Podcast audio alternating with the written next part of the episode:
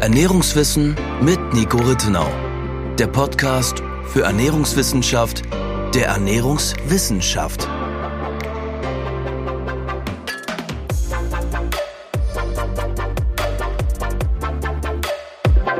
Hallo und herzlich willkommen zu unserer 30. Podcast-Episode.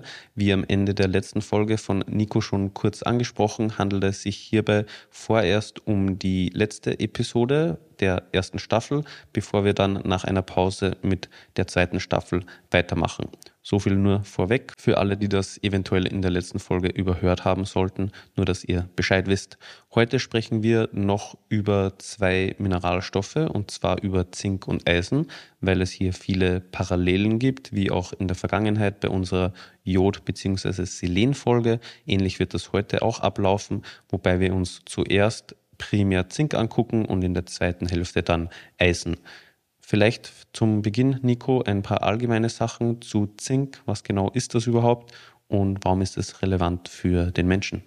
Zink ist natürlich wie auch andere essentielle Nährstoffe wichtig für den menschlichen Körper. Im Vergleich zu anderen Nährstoffen hat es aber eine deutlich breitere Wirksamkeit im menschlichen Körper. Es gibt bei den Mineralstoffen auch die Unterscheidung zwischen Typ 1 und Typ 2 Nährstoffe.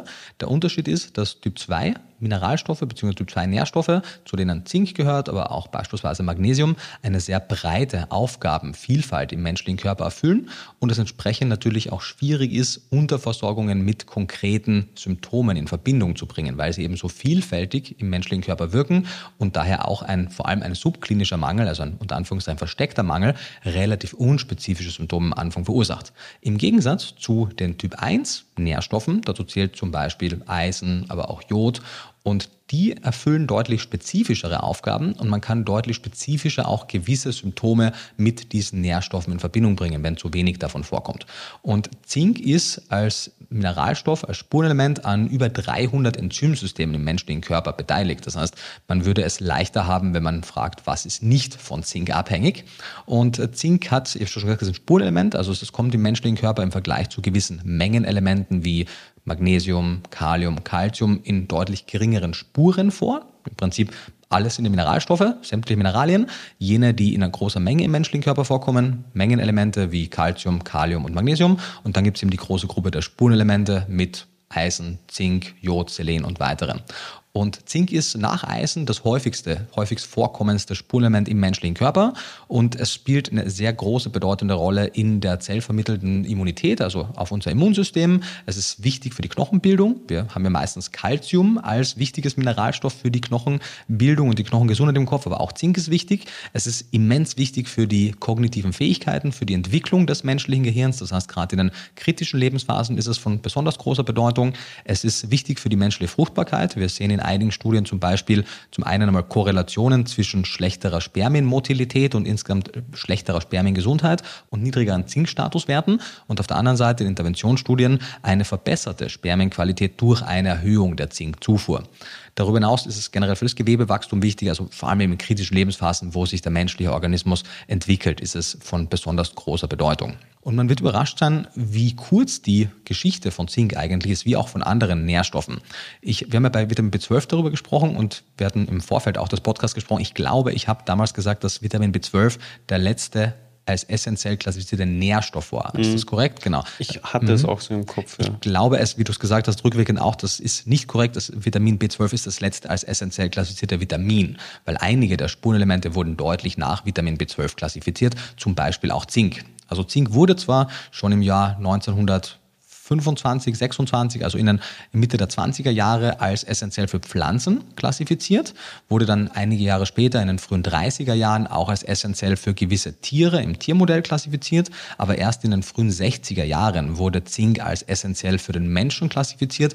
Und das war auch der Zeitpunkt, wo man in, ich glaube es waren Iraner, nagel mir drauf fest, aber es war auf jeden Fall eine nicht aus der Dachregion stammende Gruppe, in der zum ersten Mal auch manifeste Zinkmängel festgestellt wurden, was dazu geführt hat, dass man Zink eben als einen essentiellen Nährstoff klassifizieren konnte, der bei einer unzureichenden externen Zufuhr eben Mangelsymptome verursachen kann.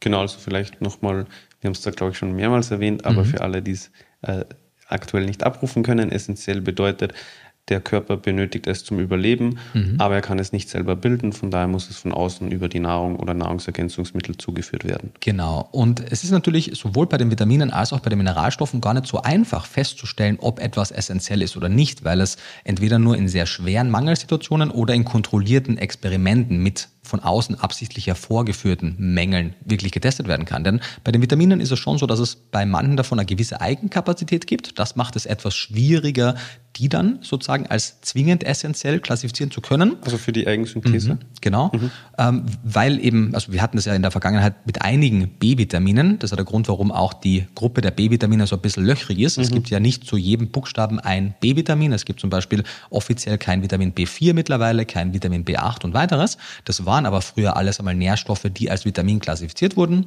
Cholin zum Beispiel Vitamin B4, Inositol Vitamin B8. Man kam dann aber darauf, dass der menschliche Körper eine gewisse Eigensynthese diese Kapazität hat. Und entsprechend gibt es Personen, die eine sehr geringe oder vielleicht sogar manche, die gar keinen Bedarf nach einer externen Zufuhr haben. Mittlerweile wissen wir zum Beispiel beim Cholin, haben wir in der Cholin-Folge besprochen, dass nur weil es eine gewisse Eigensynthese gibt, gewisse Nährstoffe, die zwar dann eben nicht ganz im klassischen Sinne Vitamine sind, sondern eher Vitaminoide, also vitaminähnliche Stoffe sind, durchaus trotzdem essentiell, also lebensnotwendig zumindest in manchen Phasen sein können. Bei den Mineralstoffen ist es so, dass der menschliche Körper keinerlei Mineralstoffe selber produzieren kann. Das heißt, da ist immer eine Zufuhr von außen notwendig, wenn es der menschliche Körper braucht. Die Schwierigkeit hier ist nur, dass wir im menschlichen Körper auch gewisse Spuren von Gold und von anderen Mineralien finden, von denen wir heutzutage nicht davon ausgehen würden, dass sie essentiell sind. Wir finden mhm. auch gewisse Schwermetalle im menschlichen Körper, die definitiv nicht essentiell, sondern in hoher Menge potenziell schädlich sind. Das heißt, eine physiologische Funktion für einen Mineralstoff festzulegen, ist eine ziemlich komplexe Angelegenheit. Daher reicht das reine Vorkommen im menschlichen Körper eben nicht, um es zu klassifizieren. Genau. Und beim Zink eben war das so, dass in den 60er Jahren, in den 1960er Jahren, Zinkdefizite und deren Auswirkungen auf die menschliche Physiologie erkannt wurden und entsprechend seitdem Zink als essentiell gilt, bis das Ganze dann in Zufuhrempfehlungen von den Fachgesellschaften übersetzt und entsprechend darin gemündet ist, verging natürlich nochmal einige Zeit, aber wenn man eben, zumindest mir ging es damals so, als ich mich zum ersten Mal beschäftigt habe, ich hatte nicht im Kopf, wie jung die Geschichte dieser Mineralstoffe, aber auch gewisser Vitamine ist und wie kurz man eigentlich erst darüber Bescheid weiß. Genau. Mhm. Ähm, und zum Thema der, der Bedeutung des menschlichen Körpers beziehungsweise der Versorgungssituation. Wir haben das auch bei anderen Nährstoffen, aber zum Beispiel auch bei Zink sehen wir, dass selbst heute in Deutschland, wenn wir uns die Daten der Nationalen Verzehrstudie 2 angucken, die ja auch mittlerweile, ich glaube, die kam 2008 oder 6, ich glaube, es war 8, oder? Ich hätte es auch 8 gesagt. Mhm, ich ja. glaube auch, genau. Also 2000, die zweite. Äh, genau, Nationalen Verzehrstudie mhm. 2 kam 2006 oder 2008, wir werden es, ich glaube es war 8 ziemlich sicher, äh, vom Max-Rubner-Institut und, und, Kollegen äh, publiziert und die zeigte, dass äh, jeder dritte, fast jeder dritte Mann und etwa jede fünfte Frau Zink nicht Mängel, aber zumindest, dass jeder dritte Mann und jede fünfte Frau die Zinkzufuhrempfehlungen nicht erreicht, weil man hat da ja keine Blutwerte gemessen, sondern nur Verzehrsprotokolle mhm. erhoben. Und gerade aus dem Aspekt, dass man aber gerade bei den pflanzlichen Zinkquellen weiß, dass die Bioverfügbarkeit deutlich schlechter als bei den tierischen ist, ist davon auszugehen, dass Verzehrsprotokolle oft sogar die Rate an Unterversorgung etwas unterschätzen, weil nur weil man über überwiegend pflanzliche Ernährungsweisen auf eine mengenmäßig adäquate Zinkzufuhr kommt, bedeutet das nicht automatisch, dass man auch eine gute Zinkversorgung hat. Vor allem auch unter dem Hintergrund, dass mittlerweile ja, du erinnerst dich vielleicht, 2019 war das, die Zinkzufuhrempfehlungen überarbeitet wurden mhm. und ja anhand der Phytatmenge, über die wir dann später noch sprechen, mhm. die Zinkzufuhren runter und raufgesetzt worden, je nachdem, wie viel Phytat in der Nahrung war. Wobei die mhm. nationale Verzehrstudie 2 jetzt nicht speziell auf pflanzliche Ernährungsweisen geguckt hat, oder? Genau, worauf hinaus wollte ist, als die 2008 Zinkzufuhren erhoben haben, haben mhm. sie sämtliche Zinkzufuhren in einen Topf geworfen. Das mhm. heißt, diese Unterscheidung zwischen der pflanzlichen etwas geringeren Bioverfügbarkeit und entsprechend einer etwas höheren Menge, die man zur Bedarfsdeckung braucht, wurde damals noch gar nicht unterschieden. Das heißt, würde man in der nationalen Verzehrstudie heute, und das, die Dreier ist ja in Planung, mal gucken, ob es da gemacht wird, würde man da mehr unterscheiden, aus welchen Quellen das Zink kommt, würde man vermutlich noch höhere Unterversorgungsraten oder unzureichende Zufuhrmengen feststellen können. Bei pflanzenbetonten Ernährungsweisen meinst du jetzt? Genau, oder? beziehungsweise bei, bei sämtlichen Ernährungsweisen, bei denen ein großer oder überwiegender Teil des Zinks aus Pflanzen kommt, ja, was genau. ja bei quasi allen Ernährungsweisen, die nicht an, an mindestens moderat hohen Fleischanteil haben der Fall ist. Also Milchprodukte, Eier sind jetzt nicht zinkarm, aber nicht immens zinkreich. Das heißt, die Menge an hoch bioverfügbarem Zink steht und fällt mit dem Konsum von Fleisch, Fisch und Organen. Hm. Genau. Das wurde damals nicht gemacht. Das heißt, es ist durchaus auch für die Allgemeinbevölkerung ein relevanter Nährstoff. Es ist aber für die vegetarisch-vegane Ernährung ein besonders wichtiger und kritischer Nährstoff. Entsprechend wurde es ja auch von der Deutschen Gesellschaft für Ernährung, ebenso wie Eisen, als potenziell kritischer Nährstoff bei pflanzlicher Ernährung genannt, was auf den ersten Blick für manche vielleicht auch kontraintuitiv wirkt, weil wir in vielen Verzehrserhebungen bei Veganern und teilweise auch bei Vegetariern ähnlich hohe oder zum Teil sogar höhere Zinkzufuhren sehen. Aber zum Beispiel bei der Studie von Schüppach und Kollegen aus der Schweiz, wo dann auch Blutwertparameterbestimmungen gemacht wurden, sah es trotz einer okayen Zufuhr schlechter bei den Blutwerten mhm. aus, weil eben die Bioverfügbarkeit geringer ist. Genau, also das ist der Punkt, den du mhm. vorhin gerade angesprochen hast, in Bezug auf die, den Phytatgehalt der Nahrung. Mhm. Magst du da direkt weitermachen? Also was hat das mit Phytat auf sich und wie beeinflusst das die Bioverfügbarkeit? Gerne, genau. Also ist dann natürlich dann bei den Zufuhrempfehlungen relevant. Wir können es aber gerne nach vorne ziehen, weil es sowohl für Zink als auch für Eisen relevant ist und auch einer der ersten Schwerpunkte damals meiner Doktorarbeit war. Mhm. Und letztendlich geht es darum, dass der, dass Pflanzen ihre Phosphorspeicher primär als sogenannte Phytate speichern in Form von Phytinsäure bzw. Phytinsäure und die Phytinsäure neigt dazu, schlecht lösliche Komplexe mit unterschiedlichsten Mineralstoffen zu bilden. Zink ist einer davon, Eisen ist ein anderer, zum Teil auch Magnesium und Calcium sind so die hauptsächlich Betroffenen. Und das hat vor- und Nachteile, aber in Bezug auf die Versorgungssituation hat das den immensen Nachteil, dass mit einer höheren Phytinsäurekonzentration in der Nahrung die Bioverfügbarkeit, also die prozentuale Absorption der Mineralstoffe Zink, Eisen, Magnesium und Calcium sinkt. Das heißt, je höher der Phytinsäureanteil in der Nahrung ist, und Phytinsäure findet man in Vollkorngetreide, in Hülsenfrüchten, in gewissen Nüssen und Ölsaaten, desto schlechter ist im Durchschnitt die Bioverfügbarkeit, weswegen die Deutsche Gesellschaft für Ernährung im Jahr 2019 als eine der ersten Fachgesellschaften weltweit, soweit mir das bekannt ist, nicht eine Zinkzufuhrempfehlung nach Lebensphase, sondern für jedes Lebensalter, für jede Lebensphase drei unterschiedliche Zinkzufuhrhöhen festgelegt hat, nämlich für eine niedrige, für eine mittlere und für eine hohe Phytinsäurezufuhr. Ist Phytinsäure mhm. an der Stelle als Synonym zu verwenden mit Phytat oder? Ähm, so wie ich es, ich habe das Gefühl, es wird ein bisschen schlampig in der Literatur verwendet, weil ich habe immer wieder mal es quasi als Synonym gesehen. Ich habe es aber auch öfter als ähm, Bezeichnung äh, folgendermaßen gesehen, dass Phytinsäure der Stoff ist, Phytic Acid im Englischen. Und wenn Phytinsäure gewisse Mineralstoffe bindet, entstehen dadurch Phytatkomplexe. Das heißt, mhm. ich würde sagen, dass Phytate der Komplex aus Phytinsäure mit welchen Liganden auch immer, in mhm. unserem Fall jetzt mit Mineralstoffen sind. Ich habe aber immer wieder auch in der, selbst in der Fachliteratur gesehen, dass Phytates und Phytic Acid quasi synonym füreinander ver verwendet wurden. Ich würde aber sagen, wir einigen uns darauf, dass wir hier Phytinsäure als den sekundären Pflanzenstoff nehmen und Phytate als, die, als, der, als der Komplexbildner aus einem Mineralstoff und Phytinsäure. Mhm. Genau. Okay. Genau. Und letztendlich kann man die Höhe, ja. Sorry, aber mhm. ist das dann auch relevant, weil wenn ich jetzt weiß, dass irgendein Lebensmittel viel Phytinsäure enthält, mhm. ist das dann schon ein Problem, weil im Zuge der Verdauung die Phytinsäure Mineralstoffe binden kann? Oder ist es nur ein Problem, wenn in dem Lebensmittel die Phytinsäure schon gebunden ist und somit als Phytatkomplex vorliegt, also mhm. die Mineralstoffe bereits gebunden oder ja, vorliegen und dadurch dann die Aufnahme schon oder ja, im Zuge der Verdauung behindert wird, weißt du, ich meine? Ich weiß, was du meinst und ich muss nur ein bisschen schmunzeln, weil das ungefähr so die ersten vier, fünf Monate meiner Recherchearbeit für die Masterarbeit war und ich halt da gesehen habe, wie viele Fragezeichen da auch noch sind. Letztendlich muss man sagen, es wurde noch nie ein klassischer Phytatkomplex isoliert. Es gibt Du kannst das natürlich im Lebensmittel, kannst du die Phytinsäure isolieren, du kannst gewisse Mineralstoffe dann mit der Phytinsäure in In-vitro-Studien komplexieren lassen, also Komplexe bilden lassen. Aber zum Beispiel nach meinem Verständnis, ich habe nichts dazu gefunden, wurde noch niemals im menschlichen Kot ein Phytatkomplex isoliert.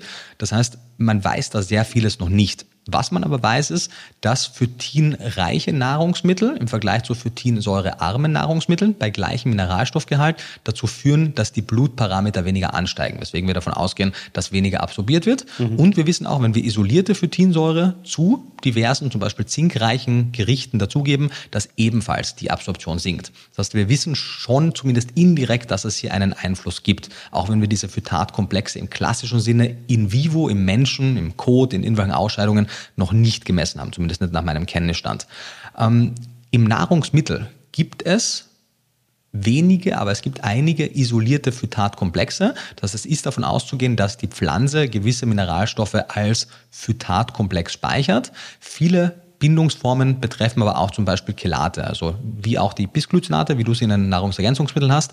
Ähnliche Chelate mit unterschiedlichen Aminosäuren liegen auch im Lebensmittel vor. Einer der Gründe, warum man potenziell Chelate auch als Supplementierungsbindungsform empfiehlt, mhm. weil es relativ ähnlich wie zum Beispiel im Körper, im, in der Pflanze oder auch im tierischen Organismus ist. Also Chelat mhm. bedeutet nur für mhm. alle, die es nicht wissen, dass der Mineralstoff an Aminosäuren und nicht wie jetzt zuvor genannt an beispielsweise Phytinsäure gebunden ist. Korrekt, genau. Was es, mhm. positiv ist, was, was die Bioverfügbarkeit betrifft. Jawohl.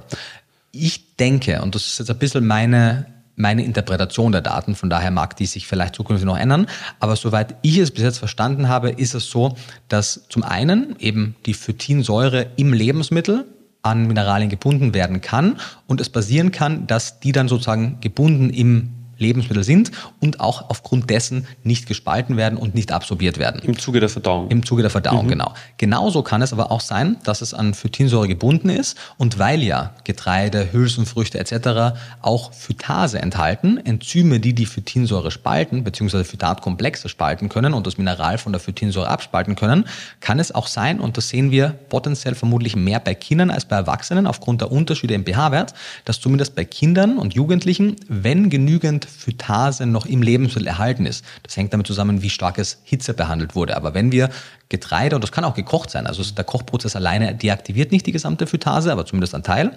Wenn noch genügend Phytase im Lebensmittel enthalten ist oder theoretisch die Phytase zugesetzt wird oder zum Beispiel durch Fermentieren oder Keimen sich vermehrt. Mhm. Also Phytase nochmal mhm. kurz das Enzym, das mhm. den Komplex spalten kann. Genau, korrekt. Und dann sehen wir, dass bei, aufgrund des pH-Wertes bei den Erwachsenen es zumindest ist es die Hypothese, der pH-Wert dafür sorgt, dass die Phytase zu schnell deaktiviert ja, wird. Entschuldigung nochmal, mhm. also pH-Wert im Magen, Im Magen aufgrund genau. der Magensäure? Mhm, oder? Genau. Okay. Und der ist bei, bei Kindern noch nicht so der ist bei Kindern etwas höher. Warte mal, ich höher. muss nachgucken. Weil also höher heißt er weniger sauer. Ja, also neutraler, also mhm. nicht ganz so sauer, nicht ganz so, so stark, mhm. unter Anführungszeichen, wie eben bei Erwachsenen.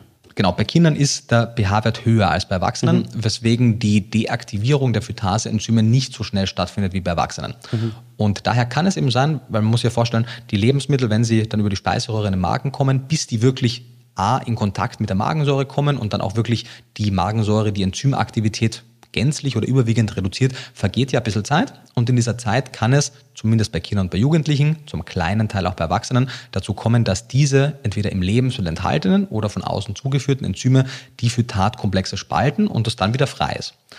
Dritte Möglichkeit wäre, dass es gar nicht an Phytinsäure gebunden ist, im Laufe des Verdauungsprozesses allerdings als freies Mineral dann wieder an Phytinsäure gebunden wird. Das heißt, die Bindung kann entweder im Lebensmittel oder im Laufe der Verdauung stattfinden. Beide mhm. Möglichkeiten sind potenziell da.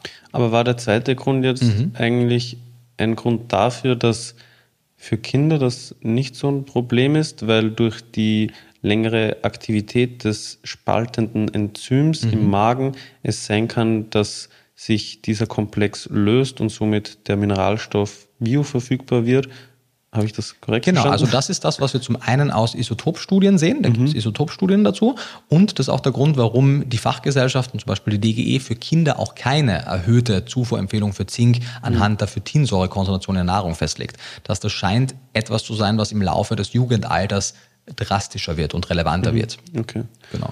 Und abhängig jetzt vom Phytinsäuregehalt der Nahrung, hast du vorhin gesagt, hat die DGE, also die Deutsche Gesellschaft für Ernährung, Zufuhrempfehlungen ausgesprochen. Mhm. Kannst du die kurz durchgehen für die unterschiedlichen Gehälter und wahrscheinlich auch wichtig zu wissen, wie hoch denn da jeweils der Gehalt war, weil das ist auch noch äh, interessant, wenn man das dann auf tatsächliche Kostzusammenstellungen ummünzt. Ja, gerne, klar. Also die DGE hat erst ab dem 19. Lebensjahr, also wirklich bei Erwachsenen, unterschiedliche Zufuhrhöhen anhand des Phytatgehaltes bzw. des Phytinsäuregehalts. In den früheren Lebensstufen gibt es nur die Trennung zwischen den Geschlechtern, beziehungsweise bis zum siebten Lebensjahr gibt es auch keine Trennung zwischen den Geschlechtern. Man kann auf der Seite der Deutschen Gesellschaft für Ernährung kostenlos sich die ganzen Zufuhrempfehlungen angucken. Das heißt, man muss jetzt hier nicht mitschreiben oder sich das merken, aber zumindest ist es, denke ich, interessant, das mal gehört zu haben. Die Zufuhrempfehlungen gehen eben vom quasi Säuglingsalter, wo ja der größere Teil bzw. die ersten Monate der komplette Teil der Zinkbedarfsdeckung über die Muttermilch stattfindet, dann sukzessive zu höheren Mengen, die dann über die Beikost und später über die Ernährung gedeckt werden müssen. Zink ist übrigens der erste limitierende Nährstoff der Muttermilch. Das heißt, der, der Hauptgrund, warum wir aber an einem gewissen Zeitpunkt, wir schwanken hier zwischen dem vierten und dem sechsten Lebensmonat, zwingend eine Beikosteinführung brauchen, ist tatsächlich als allererstes Zink. So früh schon? Mhm. Also es okay. gibt grundsätzlich äh, einige, einige Studien, eine Handvoll Publikationen, die gezeigt haben, dass teilweise für vier Monate alte Kinder, je nachdem wie ihr Wachstum ist und wie ihre Speicher während der Schwangerschaft gefüllt wurden und auch wie hoch der Gehalt an Zink in der Muttermilch ist, weil auch der steigt und fällt zumindest ein Stück weit mit der Versorgungssituation der Mutter, dass es bereits ab dem vierten Lebensmonat zu einer suboptimalen Zinkversorgung durch die Muttermilch kommen kann. Bei einigen anderen Kindern ist es erst fünftes oder sechstes Monat. Bei ein paar ist es auch im sechsten noch okay, aber da, daher kommen die Empfehlungen auch zwischen dem vierten und dem sechsten Monat die Beikost einzuführen. Hm. Also sukzessive dann, oder? Sukzessive, mhm. genau, genau. Das ist wahrscheinlich nochmal eine eigene Folge mit der Beikost, aber Zink, und das fand ich interessant, weil es gerade so vorgepasst ist, eben in den meisten Fällen zumindest der erste limitierende Nährstoff. Mhm. Genau.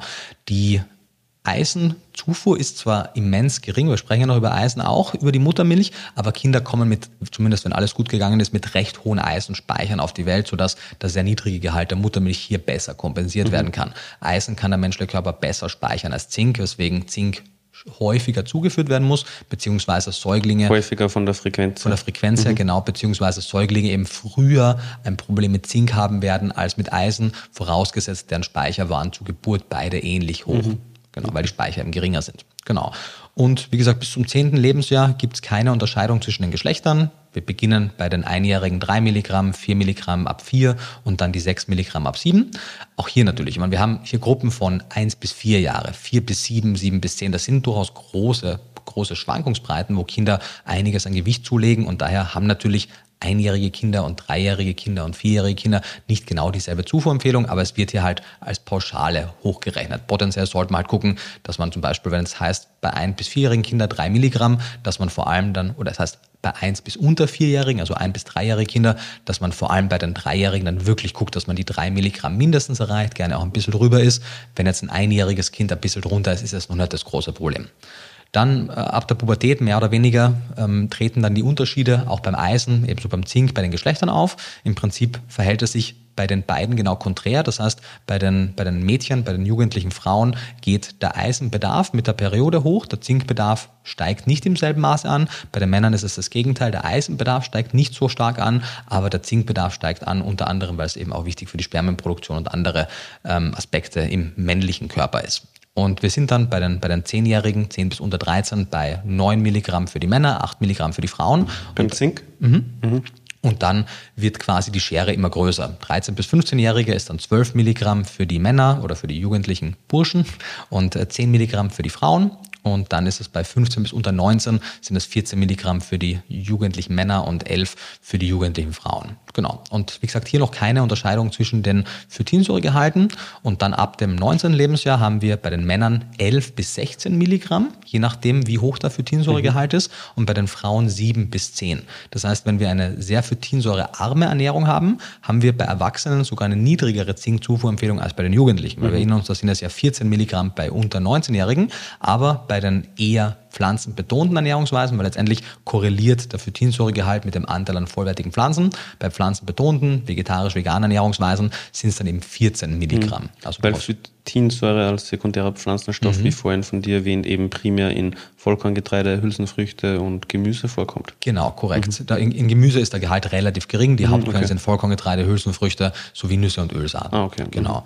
Und bei den Frauen schwankt es zwischen 7 und 10 Milligramm. Das heißt, da ist er definitiv niedriger, selbst beim höchsten Phytatgehalt in der Nahrung, niedriger als die 11 Milligramm, aber er kann eben, je nachdem. Die 11 Milligramm der Bei den unter 19-Jährigen. Also bei den Frauen. Genau, genau. Den, da sind wir bei ah, 11 okay. Milligramm Mhm. davor. Das heißt, im, im Laufe der, der Wachstumsphase sind im Vergleich zu den, zu den etwas älteren Erwachsenen eben die, die Zinkwerte noch etwas erhöht. Mhm. Sobald dann man erwachsen und damit ausgewachsen ist, sinken vor allem bei den Frauen die Zinkwerte doch bedeutend. Weil selbst eben die höchsten Zinkzufuhrempfehlungen für phytinsäurereiche Ernährung ist immer noch einen Milligramm geringer als die Standardzufuhrempfehlung für die unter 19-Jährigen. Und auch in der Schwangerschaft und Stillzeit steigt dann der Gehalt bzw. die Zufuhrempfehlung ein bisschen, aber auch nicht immens. Also wenn wir zum Beispiel von der phytinsäurereicheren Kost ausgehen, das ist für die meisten Veganerinnen relevant, die ist ja 10 Milligramm ab dem 19. Lebensjahr. Es sind dann im ersten Trimester 11 Milligramm, im zweiten und dritten Trimester 13 Milligramm, Stillzeit dann 14 Milligramm.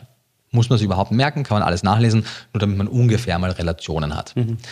Die Schwierigkeit bei Zink, um vielleicht da noch raufzugehen, ist in Bezug auf die Statusbestimmung, im Gegensatz zu Eisen, über das wir später noch sprechen, dass man relativ schwierig die Zinkstatusbestimmung vornehmen kann. Beim Eisen geht das besser. Es gibt mehrere Parameter und es gibt genauere Parameter. Vielleicht davor auch noch, weil es wird da zwar jetzt von der DGE unterschieden zwischen drei unterschiedlichen Phytinsäuremengen in der Ernährung, aber wir haben das ja, glaube ich, mal durchbesprochen. Es wird ja, glaube ich, auch angegeben, wie viel Phytinsäure da jeweils in der Ernährung enthalten sein Ja, kann. ich weiß, worauf du hinaus möchtest, stimmt. Kannst du das noch ausführen? Weil Ja. eventuell gibt es ja Kostformen, wo man in die eine oder andere Richtung das Ganze noch mehr anpassen möchte. Richtig, oder? eine sehr vollwertige Pflanzenernährung kann sogar über den Werten liegen. Darauf willst du wahrscheinlich hinaus, oder? Ja, also über den Werten, was die Phytinsäure Genau. betrifft und somit wahrscheinlich höhere Zinkzufuhrempfehlungen Genau. hätte. Also die, die Phytatgehalte, die jetzt als, als Standardwerte für diese drei Gruppen festgelegt wurden, waren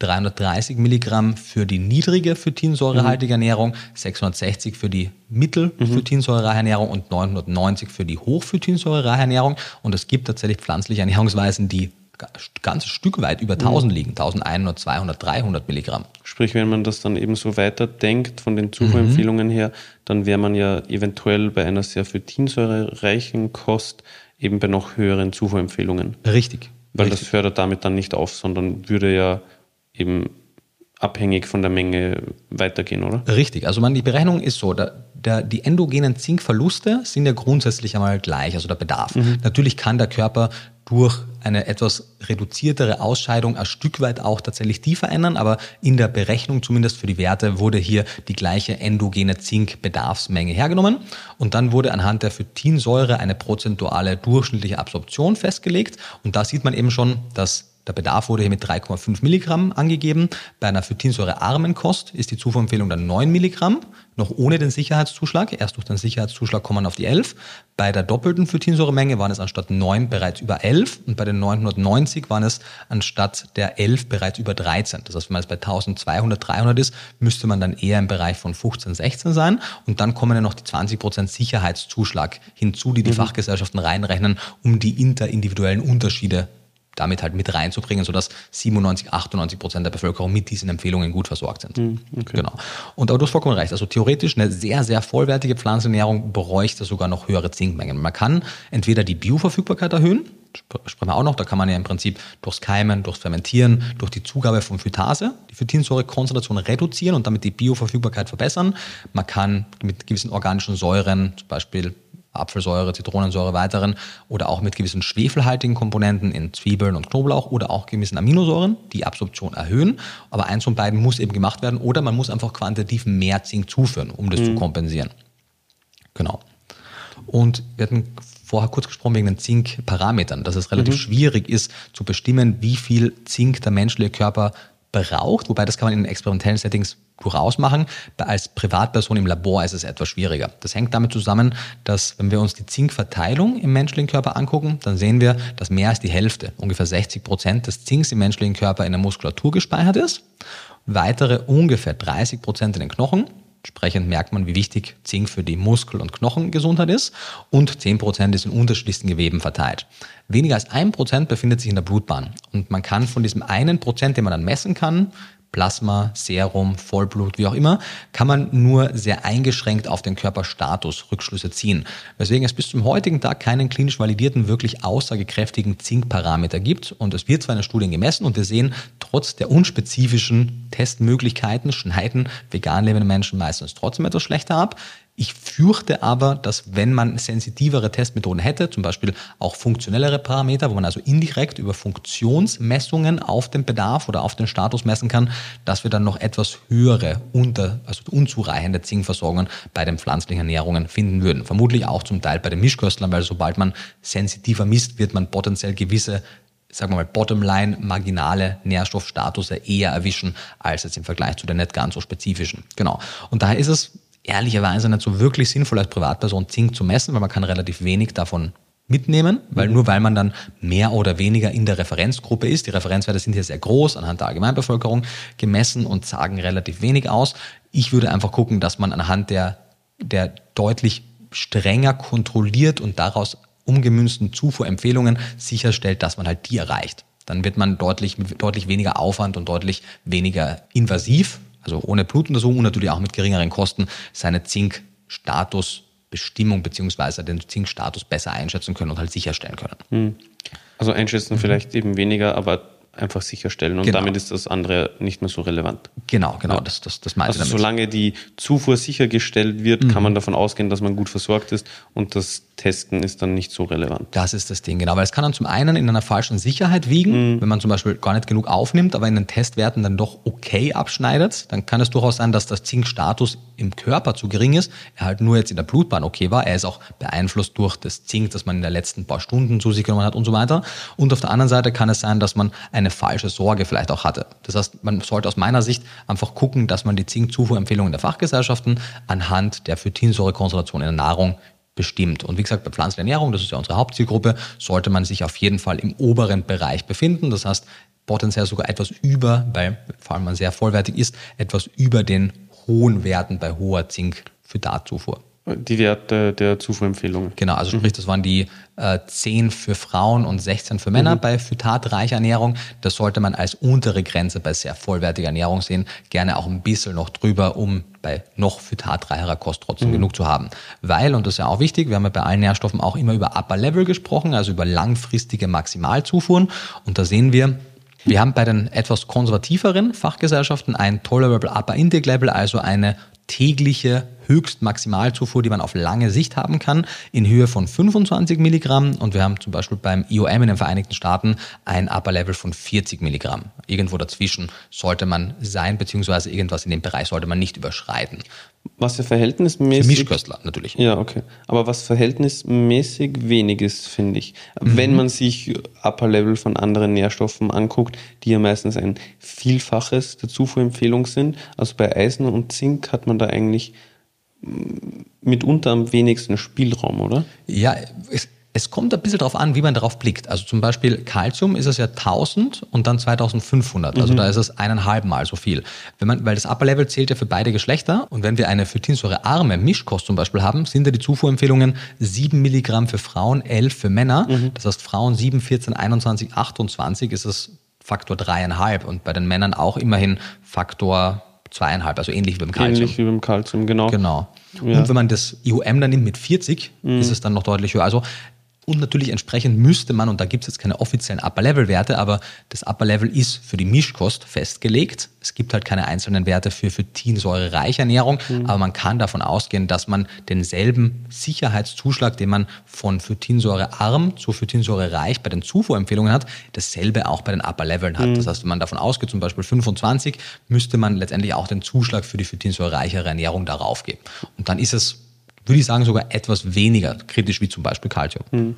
oder Jod. Nur, ja, woran ich nur gerade gedacht habe, weil es gibt, soweit ich weiß, also ich habe das schon öfters gesehen, viele Zinkpräparate, Monopräparate am Markt, die schon 25 Milligramm enthalten. Mhm. Das ist ja dann eigentlich, also damit erreiche ich ja schon die Höchstzufuhrmenge, die langfristige, ohne mhm. das Zink aus der Nahrung einberechnet zu haben. Ja, halte ich für Kassel kluge Idee, selbstverständlich. Mhm sehr sportlich aktive Menschen haben noch einen etwas erhöhten Zinkbedarf. Es gibt keine quantifizierbaren Daten, aber die erscheinen höher zu sein. Und wenn du jetzt wirklich ein 120 Kilogramm schwerer Bodybuilder bist, mhm. wirst du wahrscheinlich auch ein bisschen mehr brauchen. Aber ich würde es nicht für klug halten. Das für, die, für die Allgemeinbevölkerung. Ja. Die, das BFR sagt ja maximal 6,5 Milligramm Zink mhm. im Rahmen einer Mischkost. Erneut. In Nahrungsergänzungsmitteln? In Nahrungsergänzungsmitteln, mhm. genau. Erneut in der Pflanzenernährung würde ich sagen, kann man einmal sicher sagen, dass 8 bis 10 völlig in Ordnung sind. Aber ich würde jetzt eben nicht auf, auf 20. Also ich würde mir auf 15 von mir aus noch einreden lassen, aber darüber hinaus würde ich jetzt auch selbst bei einer pflanzlichen Ernährung nicht supplementieren. Mhm. Genau. Unnötig hoch. Einfach. Unnötig hoch ja. und natürlich muss man auch im Kopf haben, was ist das denn für eine Zinkverbindung? Weil es kann sein, dass du vielleicht aus 6 Milligramm Zink-Bisglycinat mehr aufnimmst als aus 15 Milligramm Zinkoxid oder mhm. ähnliches. Das heißt, man muss es halt immer in den Kontext der Verbindung setzen. Ich hätte aber natürlich lieber als Konsument etwas weniger, das aber hoch bioverfügbar, sodass auch weniger dann in meinem Dickdarm landet und ich dann ausscheide, weil das kann potenziell im Worst Case auch ein bisschen Nebenwirkungen verursachen, mhm. wenn man also sehr viel nicht absorbiert. Verdauungsbeschwerden. Verdauungsbeschwerden mhm. beim Kalzium, viel unabsorbiertes Kalzium kann Verstopfungen begünstigen und so weiter. Mhm. Okay. Genau unabhängig von den Nahrungsergänzungsmitteln jetzt, mhm. wenn ich sage, ich mag mich zinkreich ernähren. Mhm. Worauf würde ich dann zurückgreifen? Also welche Lebensmittel sind besonders zinkreich bzw. haben eine sehr gute Bioverfügbarkeit oder eben beides? Mhm. Also grundsätzlich kann man sagen, dass die meisten eisenreichen Lebensmittel auch zinkreich sind, beziehungsweise umgekehrt, die meisten zinkreichen Lebensmittel auch eisenreich sind. In der pflanzlichen Ernährung ist es so, dass gewisse Ölsaaten, die man zwar jetzt nicht in immens großer Menge essen kann, aber die eben durchaus auch in moderater Menge schon viel bringen, die besten Zinkquellen sind. Man denke jetzt an Sesam, Kürbiskerne, Sonnenblumenkerne, Leinsamen, Chiasamen. Die sind immens zinkreich. Man muss aber sagen, ist natürlich toll, dass ein Kübiskern vielleicht 5, 6, 7 Milligramm pro 100 Gramm hat, mm. aber wie viel isst man denn? Aber trotzdem, selbst so zwei Esslöffel über einen Salat gestreut bringen trotzdem wenigstens ein paar Milligramm. Und wie gesagt, der Bedarf ist ja mit, sagen wir mal, 16 Milligramm für die Männer beziehungsweise 11 für die Frauen. Wie ist das unbedingt einmal so 10, 15 Prozent, die man mit zwei Esslöffeln von so einem mhm. Samen deckt. Also ist nicht schlecht mhm. auf die Menge gesehen. Kalorisch natürlich schon ein bisschen mehr. Ansonsten kommen dann einige der Getreide, Haferflocken sind unter den Getreiden am zinkreichsten. Unter den Hülsenfrüchten sind das vor allem Sojabohnen, vor allem vollwertige Sojaprodukte, Tempeh, Edamame und ähnliche. Aber natürlich findet man auch in gewissen Nüssen wie Cashews, Walnüsse, Erdnüsse sind zwar botanisch gesehen Hülsenfrucht, aber trotzdem ja in unserer Verwendung eher eine Nuss, sind relativ reich. Amaranth als Pseudogetreide. Weizenkeime relativ reich. Auch da isst man natürlich nicht viel, aber so 10 Gramm Weizenkeime liefern so roundabout 1,5 Milligramm Zink. Das heißt, auf 100 Gramm 15 Milligramm ist äh, relativ viel. Die haben auch nicht so viel Kalorien, weil sie nicht so fettreich sind wie jetzt, was ich nicht, Nussmehl oder so aber man isst natürlich nicht so viel. Genau, die meisten. Ich glaube, ich habe das noch nicht gegessen. Ja, man, es gibt es auch nicht so oft. Also es ist wirklich ein ziemlich cooles Superfood, weil es mm. ist mhm. sehr reich an Eisen, an Zink, an eigentlich den meisten äh, Mineralstoffen. Es ist relativ reich an den B-Vitaminen. Man darf es nur nicht ver verwechseln mit Weizenkleie. Mm. Weizenkleie enthält auch viel Mineralstoffe und ist insgesamt nährstoffreich, aber ist halt super phytinsäurereich mm und verhaut dir im Zweifelsfall deinen Mineralstoffhaushalt mehr, als es dir bringt. Okay. Aber Keime, Keimlinge, super, aber eben nicht so weitläufig verfügbar. Beim Drogeriemarkt gibt es das meistens zu mhm. kaufen. Genau. Was man weiß, die meisten Obst- und Gemüsesorten sind relativ arm an den meisten Mineralstoffen. Das heißt, die liefern andere tolle Nährstoffe, aber eine pflanzliche Ernährung und der Bedarf der Mineralstoffdeckung steht und fällt mit dem Vollkorngetreide, den Hülsenfrüchten und den Nüssen und Saaten. Wenn wir aus Vollkorngetreide Weißmehl machen, verlieren wir den überwiegenden Teil des Zinks. Natürlich auch ein bisschen Phytinsäure, aber halt einfach quantitativ zu viel Eisen. Und zu viel Zink und Eisen. Also beides. Aber genau. ja, alles eigentlich. alles genau. Auch Magnesium. Immens viel Magnesium, von allem am meisten sogar Magnesium, aber mhm. auch sehr viel Zink und Eisen. Und unter den tierischen Produkten sind Organe, im Prinzip alle Organe, die die die Speicherkapazität haben, also sowohl Muskelgewebe als auch Leber und ähnliches, sind relativ zinkreich. Meeresfrüchte, also sowohl jetzt Fisch, Fleisch, aber vor allem auch gewisse Weichtiere, also man denkt an Muscheln oder die meisten der Meerestiere, Meereskleintiere, mhm. sind ziemlich reich an, an Zink. Genau. Und man, aber eben Milch, mhm. Milchprodukte, Eier, so immens, weder genau. Eisen noch zinkreich. Weil es geht, wie vorhin von dir erwähnt, eigentlich immer damit einher, wenn von dem einen Mineralstoff einiges drin ist, dann auch von dem anderen. Also dir wäre mhm. jetzt kein Lebensmittel bekannt, das besonders zinkreich ist, aber kaum Eisen enthält oder vice versa. Richtig, ist mir nicht bekannt. Und ich kenne kein extrem kalziumreiches Lebensmittel, was auch noch mega viel Zink enthält und so weiter. Also das scheint sich, es gibt ein paar, die so Boroxalsäure, arme dunkelgrüne Blattgemüse haben relativ viel Magnesium, relativ viel Kalzium und verhältnismäßig für eine Pflanze auch viel Eis und Zink aber verhältnismäßig trotzdem absolut gesehen jetzt nicht so mhm. viel wie wirklich Zink und Eisenreich okay. Lebensmittel. Also das scheint sich in der Pflanze ja, die, die, die Trennung ergeben zu müssen, was die Pflanze in welchen mhm. Geweben gut einspeichert. Aber bedeutet das jetzt, weil du eben meintest, Milch, Milchprodukte, Eier enthalten nicht so viel Zink und Eisen, Mhm. dann haben ja Vegetarier, Mhm. die einiges der Kalorien aus diesen Lebensmitteln bekommen, Mhm. aber dafür weniger Samen, Saaten, Kerne, Nüsse, Vollkorngetreide, Hülsenfrüchte im Umkehrschluss essen. Mhm. Die bekommen dann ja ein bisschen weniger Zink und Eisen. Gleichzeitig aber wahrscheinlich auch ein bisschen weniger Phytinsäure. Würdest du sagen, die sind dann tendenziell gefährdeter, einen Eisen- und einen Zinkmangel zu bekommen als Veganer oder relativ ähnlich? Also hier gibt es gemischte Ergebnisse in den Publikationen. Durchschnittlich in der größeren Anzahl an Studien schneiden Vegetarier ein bisschen schlechter ab als Veganer. Wenn man, also definitiv, wenn man die Verzehrsmengen erhebt, da haben die Vegetarier deutlich weniger als die Veganer. Wenn man sich die Blutuntersuchungen anguckt, mit dem Wissen, dass ja die Zinkwerte nur so halb aussagekräftig sind, sehen wir da dann deutlich weniger große Unterschiede, meistens aber die Vegetarier trotzdem ein bisschen geringere Werte. Es gibt aber ein paar, wo die Vegetarier auch ein bisschen besser abschneiden, was auch denkbar wäre, weil zumindest durch den höheren Proteingehalt ihrer Nahrung und dem höheren Teil an schwefelhaltigen Aminosäuren vielleicht die Bioverfügbarkeit trotz der Phytinsäure etwas besser steigen kann.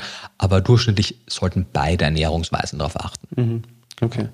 Und wir haben jetzt über die Lebensmittelauswahl gesprochen. Man kann ja dann, was die Zubereitungsmethoden betrifft, noch einiges machen, um die Bioverfügbarkeit zu erhöhen. Was hat man da für Optionen? Genau, also es gibt zum einen Zubereitungsmethoden, die die Phytinsäurekonzentration im Lebensmittel verringern und es gibt Möglichkeiten durch die Zugabe von Stoffen die Bioverfügbarkeit trotz der Phytinsäure zu erhöhen. Grundsätzlich, wenn ich es extra zusage, gilt das, was wir jetzt für Zink sagen, auch für Eisen. Es gibt aber auch Ausnahmen. Was für beide Mineralstoffe gilt, ist, dass traditionelle Zubereitungsweisen wie Fermentieren, man denke jetzt an Sauerteigbrot oder an Tempeh beispielsweise, ebenso wie das Keimen, das heißt so ein klassisches Esena-Brot oder ähnliche aus gekeimten Getreiden hergestellte Lebensmittel, einen geringeren Phytinsäuregehalt haben. Und das aus meiner Sicht immens Spannende, worüber ich erst in der Doktorarbeit gestoßen bin, weil ich davor einfach noch nie drüber nachgedacht habe. Wir haben ja gesagt, Phytinsäure, Myoinositol, ist der Hauptphosphorspeicher des, des Getreides oder der Hülsenfrucht der Pflanze.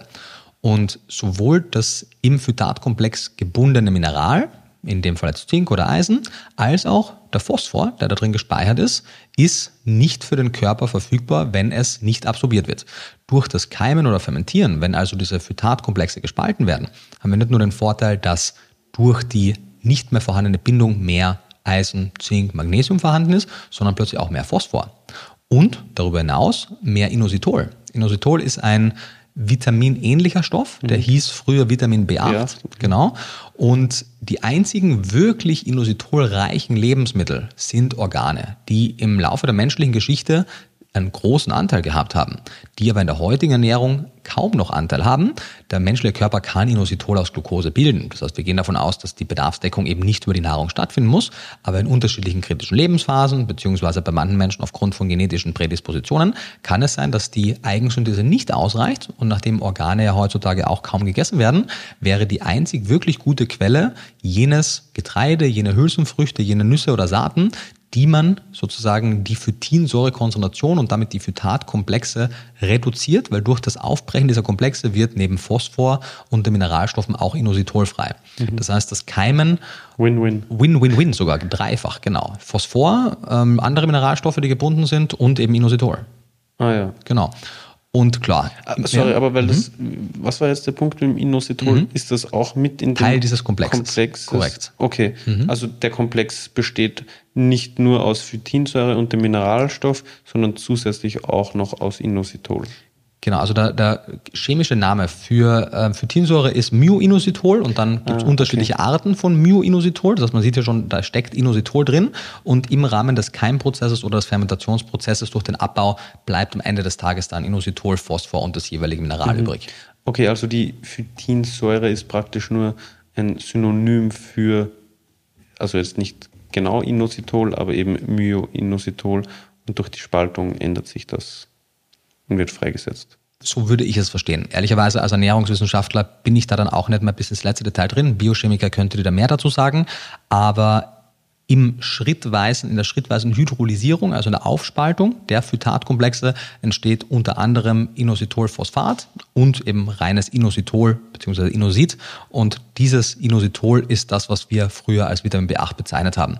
Und der Punkt ist, damit man das in ausreichender Menge bilden kann im menschlichen Körper, Glucose hat man genug natürlich, selbstverständlich in den meisten Ernährungsweisen, man braucht wie so oft aber auch gewisse Kofaktoren, zum Beispiel Vitamin B3, Niacin, aber auch gewisse Mineralstoffe wie Magnesium. Und da kann es allein deswegen auch schon durch eine unzureichende Versorgung mit Kofaktoren dazu kommen, dass zu wenig gebildet wird. Lange Rede, kurzer Sinn. Im Haushalt ist es natürlich nervig, auf individueller Ebene zu keimen und zu fermentieren. Mhm. Aber wenn die Lebensindustrie wieder, wie es ja früher unter Anführungszeichen war, Brote überwiegend aus Sauerteig bestehen, lange Teiglagerungszeiten haben, man vielleicht wieder ein bisschen mehr das Keimen auch inkludiert, dann hätte man plötzlich mit den klassischen Grundnahrungsmitteln wie Getreide und Hülsenfrüchte noch eine deutlich nährstoffdichtere Quelle für eben Phosphor, für Inositol und für die jeweiligen Mineralstoffe. Mhm. Okay. Genau, ähm, wir waren noch beim Thema, genau, also das ist sozusagen die Verbesserung der Bioverfügbarkeit mhm. durch den Abbau ah, ja. von mhm. Phytinsäure.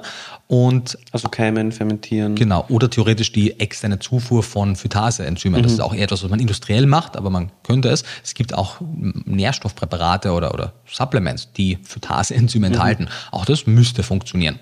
Je nachdem, wie alt man ist, weil wir haben ja schon gesagt, die die, die Phytase-Enzyme, die von außen zugeführt werden, beziehungsweise die in der Nahrung drin sein können, können langsamer oder schneller von der Magensäure deaktiviert werden. Also mhm. Also optimalerweise würde es schon während des Produktionsprozesses mhm. abgebaut werden. Genau.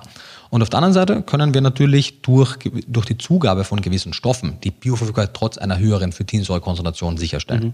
Noch eine kurze Follow-up-Frage mhm. zur enzymatischen Spaltung. Also wenn das einmal gespalten wurde, dann läuft man nicht Gefahr, dass sich das wieder verbindet oder Schon? So, so habe ich das verstanden. Also wenn es enzymatisch abgebaut wird, ist das aus meiner Sicht eine Einbahnstraße. Okay. Ja, glücklicherweise. Also man muss sich jetzt nicht irgendwie Sorgen machen, wenn man irgendwie, also wenn das Sauerteigbrot, das fertige, dann irgendwie zwei, drei Tage in dem, wie heißt das, Brotfach rumliegt, mhm. dass sich das dann wieder zurückbildet also scheint mir biochemisch sehr implausibel. Mhm, okay. Kann ich ehrlicherweise nicht mit hundertprozentiger Sicherheit sagen. Es kann, sag mal so, es wird definitiv nie mehr den Ausgangswert ja. haben. Es mag sein, wenn man jetzt sehr genau sein möchte, dass es vielleicht frisch nach der Reife im Vergleich zu einer Woche später vielleicht die Gehalte mehr genau dieselben sind. Dadurch, dass aber dann, ja, Punkt. Okay, ja. aber es ist eben nicht so, dass sich 100% wieder äh, zurückbilden und wieder nicht. komplexe. Ja, okay. Genau, also ich würde sagen, vereinfacht gesagt ist das eine mhm, Einbahnstraße. Man macht das einmal und dann. Genau, okay. genau. Und auf der anderen Seite haben wir die Möglichkeit, durch die Zugabe von gewissen Stoffen die Bioverfügbarkeit zu erhöhen. Beim Eisen ist es sehr bekannt, die meisten Leute kennen das, die Zugabe von Vitamin C, Ascorbinsäure. Mhm. Funktioniert wunderbar bei Eisen, funktioniert gar nicht bei Zink. Die Zugabe von organischen Säuren funktioniert bei Zink und bei Eisen organische Säuren sind einfach Bestandteile von verschiedenen Obst- und auch von Gemüsesorten. Das heißt, wenn wir als Dessert Apfel, Birne, was auch immer, die, die verschiedenen, verschiedenen organischen, säurereichen Lebensmittel nehmen oder auch durch die Fermentation entsteht Milchsäure. Auch die Milchsäure kann die Bioverfügbarkeit erhöhen und gewisse schwefelhaltige Substanzen können sowohl Zink als auch Eisen besser verfügbar machen. Schwefel findet man sowohl in Form von schwefelhaltigen Aminosäuren, das heißt Taurin ist eine schwefelhaltige Aminosäure, Methionin, Cystein, alle Lebensmittel, die viel davon haben, aber auch gewisse schwefelhaltige Substanzen in Zwiebel, in Knoblauch etc. Theoretisch auch MSM, so organischer Schwefel, müsste die Bioverfügbarkeit auch erhöhen. Und dann ähm, zumindest für für Eisen weiß ich es, für Zink glaube ich, dass es auch hilft, würde jetzt aber nicht meinen rechten Arm darauf verwetten, den linken schon. Ähm, verschiedene Carotinoide beziehungsweise auch Retinol, Vitamin A erhöhen definitiv die Bioverfügbarkeit von Eisen und ich glaube auch von Zink. Mhm. Den genauen, die genaue Höhe prozentual weiß ich aber nicht, aber im Prinzip, was man daraus schon sieht, eine ausgewogenere Kost, die eben zusätzlich zu den zinkreichen Hülsenfrüchten, Vollkorngetreiden, Ölsaaten und Nüssen auch noch weniger zinkreiche, aber gesunde Lebensmittel wie Obst und Gemüse enthält, wird durch die organischen Säuren, wird durch gewisse schwefelhaltige Komponenten, durch Carotinoide dazu beitragen, dass dann die einen wichtigen Anteil auch in der Bedarfsdeckung haben, weil sie dann eben genügend von diesen aufwertenden mhm. Stoffen mit sich nehmen. Und dadurch eben die Bioverfügbarkeit verbessert wird. Jawohl. Genau. Also ist Trennkost doch nicht so gut. Aus so vielen Gründen nicht. Also erst einmal, man muss sich da nicht erzählen, ist es ja nicht wirklich möglich, weil fast jedes Lebensmittel enthält Fett, Eiweiß und Kohlenhydrate in sich. Klar, Fleisch ist sehr kohlenhydratarm mhm. und du wirst auch gewisse Lebensmittel finden, die dann sehr fettarm sind, aber grundsätzlich äh, die normalen Mahlzeiten haben alle drei Nährstoffe. Der menschliche Körper stößt sämtliche Enzyme für alle aus, egal ob mhm. du jetzt Trennkost machst oder nicht. Also der Körper wird Proteasenzyme ausstoßen beim, beim Nahrungsmittelverdauungsvorgang, egal ob du jetzt proteinreich oder proteinarm isst. Das heißt, die Idee dieser Enzymsparfunktion ist, ist Irrsinn. Das heißt trotzdem nicht, dass nicht gewisse sich aus der Trennkost ergebene Ernährungsmuster manchmal sinnvoll sein können, aber nicht aufgrund der Tatsache, dass wir Makronährstoffe trennen. Mhm. Ja. An der aber anderes Thema vielleicht für einen ja, Podcast. Genau. An der Stelle, bevor wir dann zu Eisen übergehen, mhm. wenn das für dich passt, mhm. außer du hast noch ganz viel äh, Wichtiges zum Thema Zink, noch eine andere Sache, die ich da gerne noch einbringen wollen würde, weil Bitte. ich es auch immer, immer, immer wieder gefragt werde. Wie sieht es denn mit der gleichzeitigen Aufnahme, und wir haben es jetzt schon ein bisschen angesprochen, weil du eben meintest, dass der Körper gleichzeitig unterschiedliche Enzyme ausschüttet und so. Wie sieht es mit der gleichzeitigen Aufnahme von unterschiedlichen Mineralstoffen aus? Also ja. ich werde immer wieder mhm. gefragt, warum haben wir in den Multinährstoffen gleichzeitig Eisen, Zink? Also ich, ich mhm. höre alle unterschiedlichen Kombinationen, mhm. äh, von wegen, warum kombinieren wir Magnesium mit Zink, warum mhm. Zink mit Calcium, warum Calcium mit Eisen und so mhm. weiter weil immer wieder anscheinend geglaubt wird oder ja die, die Meinung kursiert im Internet oder wo auch immer, dass der Körper unterschiedliche Mineralstoffe nicht gleichzeitig aufnehmen kann. Ja. Kannst du dazu noch was sagen? Ja, gerne, klar. Also die Idee ist grundsätzlich nicht ganz von der Hand zu weisen. Sie ist im Alltag und im Kontext der Nahrungsergänzungsmittel von Watson aber irrelevant. Wenn es nicht so wäre, hätten wir es ja anders gemacht. Ich habe mir das natürlich äh, auch schon dabei gedacht. Das Ding ist folgendes. Man sieht es ja auch in der Nahrung. Haferflocken, wir haben schon gesagt, fast alle eisenreichen Lebensmittel sind auch zinkreich und umgekehrt. Und wenn die sich gegenseitig in den Mengen, in denen sie in Lebensmitteln drin sein, hemmen würden, hätten wir ja darin ein Problem. Mhm. Das heißt trotzdem nicht, dass es nicht sein kann, dass es vorkommt, aber dann müsste man sich sehr genaue Strategien überlegen, wie man überhaupt mit Lebensmitteln seinen Bedarf decken kann. Was man in Studien sieht, ist, dass sehr, sehr hohe Zufuhren, ultraphysiologische, supraphysiologische Dosierungsmengen die Absorption anderer zum Beispiel hier zweivalentiger, divalentiger Metalle äh, reduzieren kann. Das heißt, extrem viel Eisen, ja, kann die Zinkzufuhr vermindern und umgekehrt. Aber da reden wir jetzt nicht von physiologischen Mengen, sondern eben von dem 5, 6, 7, 8-fachen über dem Upper Level befindlichen. Und es wird vielleicht auch Personen geben, die so viel Milchprodukte konsumieren, dass das Kalzium in den Milchprodukten vielleicht irgendwann wirklich einmal auch das Eisen hemmt. Aber in den gängigen Mengen sind Milchprodukte nicht eisenhemmend, umgekehrt eine Eisen also Eisenaufnahmehemmend. Eisenaufnahmehemmend, mhm. genau, umgekehrt eine eisenreiche Mahlzeit, auch nicht Kalziumabsorptionshemmend, auch nicht Zinkabsorptionshemmend und so weiter. Das heißt, bei den Mineralstoffen im Lebensmittel sind Vielleicht gibt es auch ein Beispiel, wo es so hoch konzentriert ist, mir ist aber keines bekannt. Also in, in sämtlichen gängigen Lebensmitteln sind die Mineralstoffkonzentrationen so physiologisch, dass sie sich nicht gegenseitig im relevanten Maße hemmen weil unter anderem ja auch sie in unterschiedlichen Bindungsformen vorliegen. Also bei Supplements ist es so, dass man meistens dann nur eine einzige Bindungsform hat, sprich, die nehmen dann dieselben Transportsysteme. Das haben wir ja in Lebensmitteln nicht. Also Zink kann in x verschiedenen Bindungsformen im Lebensmittel vorliegen. Das ist nicht ganz so gut erforscht wie beim Eisen, aber man kennt da einige Bindungsformen. Beim Eisen wissen wir es ja sehr gut erforscht. Beim, bei den tierischen Produkten ist ungefähr 40 Prozent Hemeisen im klassischen Fleisch. Die restlichen 60 Prozent sind andere Verbindungen, die nicht Hem gebunden sind. Im pflanzlichen Lebensmitteln finden wir einen Teil als Ferritin gebundenes Eisen, bei den Hülsenfrüchten zum Beispiel.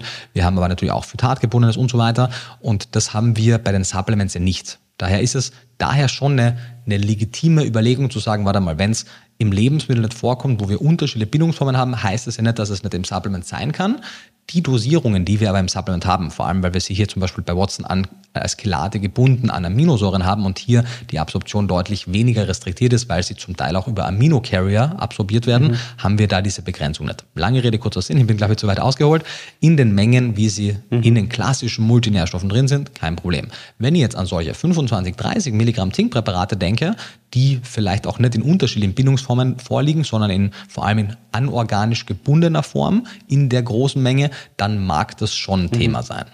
Also von da stammt das wahrscheinlich ja. auch, also mhm. dieser, dieser Mythos, sage ich jetzt mal. Genau, und von Single Meal Studies. Also mhm. wir haben das schon in, immer noch in hohen, aber in etwas weniger hohen Dosierungen in Single Meal Studies, also in Einzelmahlzeiten Studien. Mhm. Wir sehen aber, wenn wir dieselbe Menge supplementieren zu einer Mahlzeit und dann zu sieben Mahlzeiten hintereinander an sieben Tagen, haben wir an Tag sieben schon nicht mehr dieselbe hemmende Wirkung, weil der mhm. Körper auch kein passives System ist. Mhm, okay. Also bei moderater Dosierung braucht man sich da keine Sorgen zu machen, um das zusammenzufassen. Mhm. Lediglich bei Hochdosen kann es relevant sein. Und da macht es dann eben Sinn, dass man das einfach abseits der Mahlzeit, abseits von anderen Präparaten nimmt. Aber grundsätzlich ein moderat dosiertes Multinährstoffpräparat ist überhaupt kein Problem, was die Absorption, die gleichzeitige Absorption von unterschiedlichen Mineralstoffen betrifft. Richtig. Und ich würde sogar so weit gehen, dass ich in jeder Ernährungsweise, die wirklich komplett frei von Fleisch, Fisch und Meerestieren ist, einfach eine Basissupplementierung an Zink im Rahmen von einem Multinährstoff empfehlen würde. Alleine schon um dieses Gap, diese Lücke zu füllen, die bei veganer Ernährung als höhere Zinkzufuhr entsteht. Weil wir haben ja, wie gesagt, zwischen je nachdem wie viel Phytat in der Nahrung ist, zwischen 50 und fast na 100 Prozent, aber 50 und 80 Prozent höhere Zinkzufuhren. Und daher ist es, finde ich, sinnvoll, zumindest ein Teil dieser also Zinkzufuhrempfehlungen, oder? Zinkzufuhrempfehlungen, mhm. sorry, zumindest ein Teil dieser höheren Zinkzufuhrempfehlungen durch eine Basisversorgung mhm. in Form eines Multinährstoffes auszugleichen. Halte ich für, für sehr sinnvoll.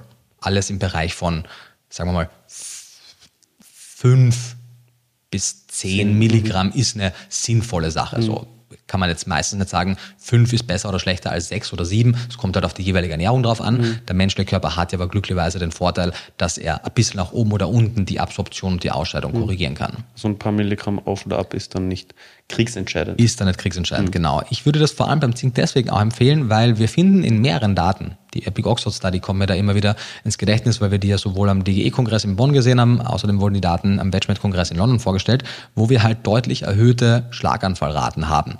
Äh, bei den Veganern im Vergleich zu den Mischköstlern und in einigen Untersuchungen auch bei den Vegetariern. Und es gibt da mehrere Hypothesen, die dafür verantwortlich sein können. In der Taurin-Folge haben wir besprochen, Taurin mag vielleicht ein Grund dafür sein. Eine andere Hypothese, die auch sehr plausibel erscheint, ist die Rolle von Zink in der Gefäßgesundheit.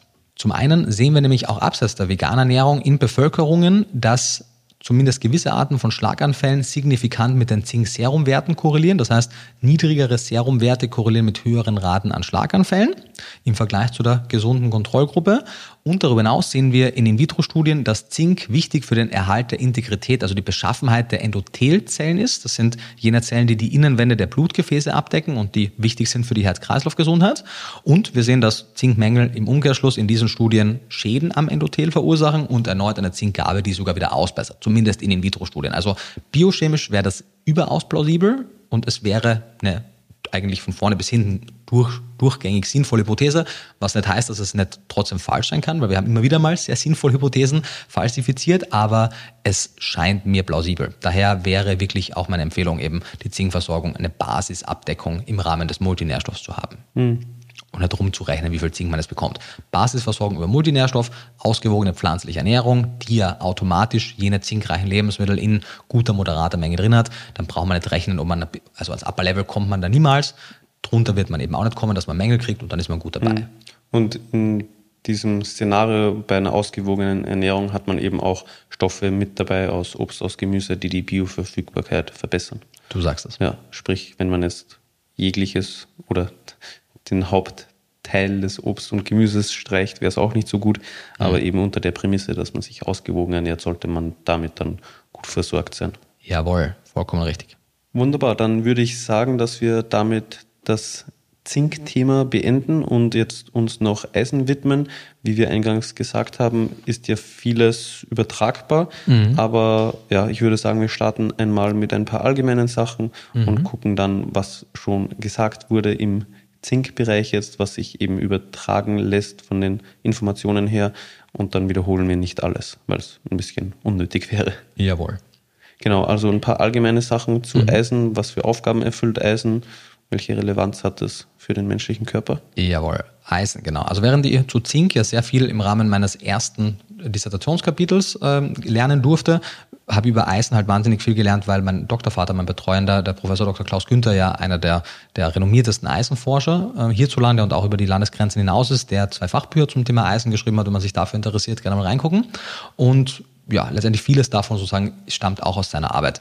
Wenn man mal sehr auf allgemeiner Ebene guckt, haben wir ja schon zu Beginn gesagt, dass Eisen ja zu den spezifischer wirkenden Nährstoffen mhm. gehört. Also Typ 1, oder? Genau, Typ mhm. 1, im Gegensatz zu dem Typ 2, zu denen unter anderem auch Zink gehört. Und beim Eisen kann man es also relativ gut einschränken. Eisen ist wichtig für den Sauerstofftransport im Blut mit all den weitreichenden Folgen dessen, für die Immunfunktion und für die Entwicklung und die Aufrechterhaltung der kognitiven Fähigkeiten. Das sind so die drei wichtigsten Parameter. Sprich, Eisenmangel kann durch die herabgesetzte Sauerstofftransportfähigkeit zu einer herabgesetzten Leistung führen, kann bei Eisenmangel in Bezug auf die Immunfunktion zu einer schlechteren Immunabwehr führen und kann vor allem in den kritischen Lebensphasen, in der Schwangerschaft und im Kindesalter leider dazu führen, dass Gehirnschäden auftreten. Eisenmängel sind weltweit eine der häufigsten, Jod auch, aber Eisen spielt eine sehr wichtige tragende Rolle für das Auftreten von eigentlich vermeidbaren Hirnschäden und Eisen ist auch einer der wenigen Nährstoffmängel, die in relevanter, ausgeprägter klinischer Manifestation auch in westlichen Ländern, vor allem bei Frauen, die einen höheren Bedarf haben, vorkommen. Es gibt sehr viele subklinische Unterversorgungen von diversen Nährstoffen, aber unter den klinisch messbaren und durch validierte Referenzwerte auch wirklich ganz klar feststellbaren ist es Vitamin D, Eisen, das sind so die zwei am meisten vorkommenden mhm. eigentlich. Also wirklich ein relevantes Thema, nicht nur für vegan lebende Menschen. Mhm. Genau. Und ja, du im Endeffekt, die, die große Frage ist, was ist der optimale die optimale Menge an Eisen in der menschlichen Ernährung. Die Eisenwerte unterscheiden sich im Vergleich zu anderen durchaus signifikant innerhalb der Fachgesellschaften auch. Also die Eisenwerte, also die, die Zufuhrempfehlungen, genau. Mhm. Also es gibt bei einigen gewisse Unstimmigkeiten, aber ich denke zum Beispiel, die DG empfiehlt während der Schwangerschaft eine Verdoppelung der Eisenzufuhr. Die EFSA sagt, die Eisenzufuhrempfehlung kann in der Schwangerschaft gleich bleiben.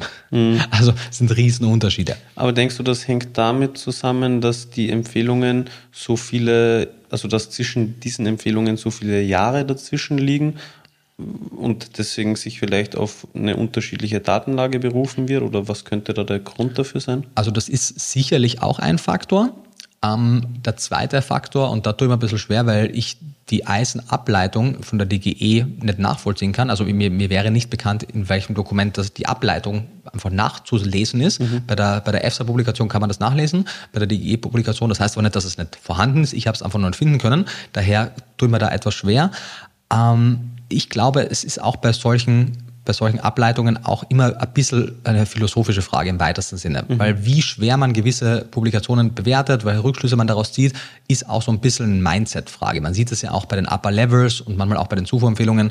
Die Amerikaner sind da meistens ein bisschen höher bei den Upper Levels als die Europäer. Und das hat, würde ich sagen, mitunter auch mit der Mentalität zu tun. Mhm. Das Gleiche auch bei der Zulassung von Stoffen, so wie, wie streng oder weniger streng das ist. Also man sagt, hey, man muss beweisen, dass es sicher ist oder man muss beweisen, dass es nicht schadet. So sind auch zwei unterschiedliche mhm. Ansätze. Ähm, genau, aber grundsätzlich würde ich natürlich bei jedem Nährstoff mich an der Summe der, der, Zufuhrempfehlungen orientieren und dann, wenn es aber gewisse Unklarheiten gibt, potenziell den etwas neueren ein bisschen mehr Gewicht zu bemessen, wenn beides von ähnlich renommierten Autoritäten kommt, wenn beide ihre Ableitungen plausibel darlegen können, dann würde die neueren natürlich ein bisschen schwerer mhm. gewichten, weil sie auf mehr Daten zurückgreifen können. Genau. Aber was wir ja auch wissen, und auch das ist, gibt es nicht immens viele Publikationen, aber jene, die es gibt zum Thema der, der paläolithischen Ernährung, also der altstandzeitlichen Ernährung, zeigen, dass wir von einigen Nährstoffen ja deutlich mehr bekommen haben als heutzutage. Und die Mengen an Eisen in der altstandzeitlichen Ernährung, laut der Hochrechnungen, die es gibt, und die haben natürlich ihre Grenzen, liegen um Vielfaches höher. Wir sprechen hier von 60, 80 Milligramm pro Tag. Also auch schon weit über dem UL, also genau, dem natürlich, genau, natürlich auch bei einer höheren Phytinsäurekonzentration der Nahrung, vermutlich, mhm. beziehungsweise mehr Oxalsäure und anderen Aber die Frage ist sozusagen, wie weit also wie passt denn das zusammen? Hat sich die menschliche Eisen, hat sich der menschliche Eisenstoffwechsel seither einfach immens angepasst? Brauchen wir vielleicht doch mehr, als wir denken? Weil natürlich diese sämtlichen Eisenzufuhr-Maximalbestimmungen haben, wie alle Studien, natürlich auch ihre methodischen Limitierungen. Oder überschätzen wir einfach die altstandzeitliche Eisenzufuhr, unterschätzen wir oder überschätzen wir die heutige Eisenzufuhr, weil auch hier die Nährwerttabellen geben ja wirklich auch noch eine begrenzte Aussage. So, die unterscheiden sich ja auch immens teilweise. Mhm. Ähm, von daher beim Eisen würde ich sagen, gibt es unter anderem die größten Fragezeichen, was jetzt eine gute Zufuhr ist. Glücklicherweise haben wir aber hier ein bisschen bessere Parameter, um es zu messen. Es gibt sehr viele Eisenparameter, die man messen kann. Serum-Eisen ist der schlechteste, Ferritin ist der gängigste. Dann gibt es auch noch den löslichen Transferinrezeptor und weitere, die man messen kann. Und angenommen, man würde die alle messen, könnte man, würde ich sagen, im Vergleich zu Zink ein wesentlich besseres Statusbild beim Eisen haben. Mhm. Genau. Also ein aussagekräftigeres. Genau, aussagekräftigeres, ja. weswegen man durchaus eben auch auf die auf die Zufuhrempfehlungen besser rückschließen kann. Die Frage ist nur, inwieweit die aktuellen Nährwerttabellen das widerspiegeln, was wir in den Zufuhrstudien haben. Mhm. Genau. Zum Teil sind das natürlich Supplementierungsstudien, da kann man es relativ gut von der Menge an, an Eisen rückschließen. Aber eben, ich habe ein bisschen ein Problem, merkst du vielleicht, mit den Nährwerttabellen, ehrlicherweise. Also, mhm. wenn man die untereinander vergleicht, sieht man schon Riesenunterschiede mhm. und teilweise auch Riesenschwankungsbreiten, ja. genau.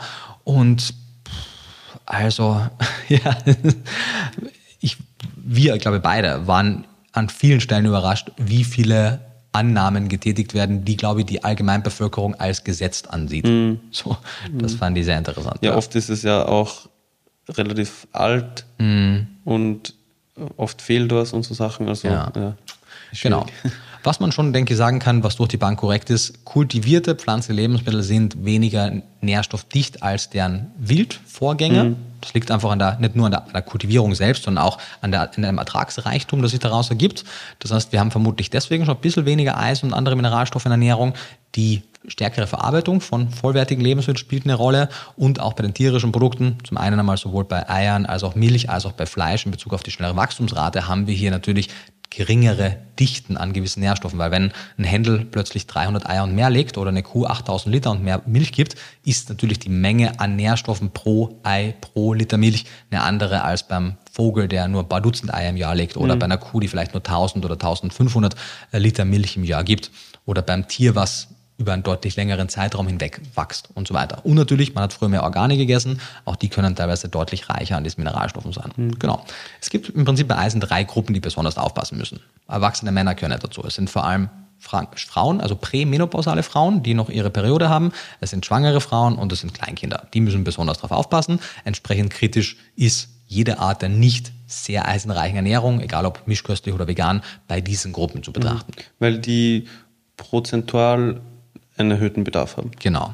Oder im, im Verhältnis Genau, beziehungsweise die prämenopausalen Frauen haben halt einen indirekt erhöhten Bedarf, weil sie eine höhere Ausscheidungsrate mhm. haben und äh, die schwangeren Frauen haben ja keine Periode währenddessen, aber haben dadurch, dass sie eben eine höhere Blutbildung haben und eben ein zweites Leben mitversorgen müssen, dadurch einen höheren Bedarf. Mhm. Wobei ja die EFSA beispielsweise sagt, dass durch die starke Erhöhung der, der Eisenabsorption die Mengen, die Zufuhrmengen für Schwangere gar nicht anders sein müssen. Also DGE sagt eine Verdoppelung des Eisens in der Schwangerschaft, EFSA sagt äh, keine erhöhte Menge. Ich würde, weil die EFSA-Daten etwas neuer sind und weil wir durch die Supplementierung im Multinährstoff eh schon eine Basisversorgung haben, potenziell sagen, muss man jetzt nicht mehr supplementieren, wenn man auch schon in der restlichen Zeit supplementiert. Wenn man seine ganze restliche Zeit gar nicht supplementiert bei der veganen Ernährung, klar, dann sollte man spätestens in der Schwangerschaft etwas Eisen ergänzen. Mhm. In der Mischkost ist es so, dass die Fachgesellschaften sagen, dass man nicht präventiv einfach jeder schwangeren Frau Eisensupplemente geben sollte, sondern dass man es ein bisschen bedarfsabhängig bzw. parameterabhängig machen sollte. Kann man gerne machen, weil wenn die Frau sich mischköstlich ausgewogen ernährt, wird das auch nicht notwendig sein. In den restriktiveren Ernährungsweisen, vegane Ernährung beispielsweise, ohne Fleisch, Fisch und andere Meerestiere, halte ich es einfach für eine sinnvolle Idee, damit man wenigstens auf die Mengen kommt in einer hohen Bioverfügbarkeit, die man auch in der Mischkost hätte, wo ja auch keine mischköstliche Frau die ganze Zeit ihre Parameter messen würde, wenn sie sich ausgewogen mischköstlich ernährt. Das heißt, diese Angst vor präventivem Supplementieren verstehe ich im Hinblick auf eine ausgewogene Mischkost, die alles bereitstellt. Aber sobald die Ernährungsweise gewisse Lebensmittelgruppen restriktiert, ist zumindest die Menge, die diese Nährstoffe kompensiert, mhm. aus meiner Sicht nicht durch engmaschige Tests abzustecken. Ja, das ist eine wichtige Unterscheidung. Genau. Also man kompensiert ja eben nur für das, was man in einem anderen Fall auch hätte. Richtig. Eben aufgrund einer anderen Kostzusammenstellung. Richtig, ja. genau. Aber alles darüber hinaus ist natürlich dann eine andere Frage. Vollkommen, hm. genau. Okay, und die exakten oder mhm. ja die, die genauen Zufuhrempfehlungen, wie sehen die jetzt genau aus? Du meintest, glaube ich, vorhin schon, es gibt da große Schwankungen zwischen unterschiedlichen Fachgesellschaften. Genau, ich würde jetzt einmal die DGE durchgehen, mhm. weil das hierzulande die Autorität ist und weil sie mit Ausnahme der Schwangerschaft jetzt auch nicht sich komplett unterscheidet. Da ist es am mhm. stärksten. Ähm, letztendlich, was auffällig ist, wenn man die Hintergründe kennt, ist, dass die 0 bis 4 Monate alten Säuglinge eine Zufuhrempfehlung von 0,5 Milligramm Eisen haben und dann von ab dem vierten Lebensmonat sie raufgeht auf 8 Milligramm. Von 0,5 auf 8.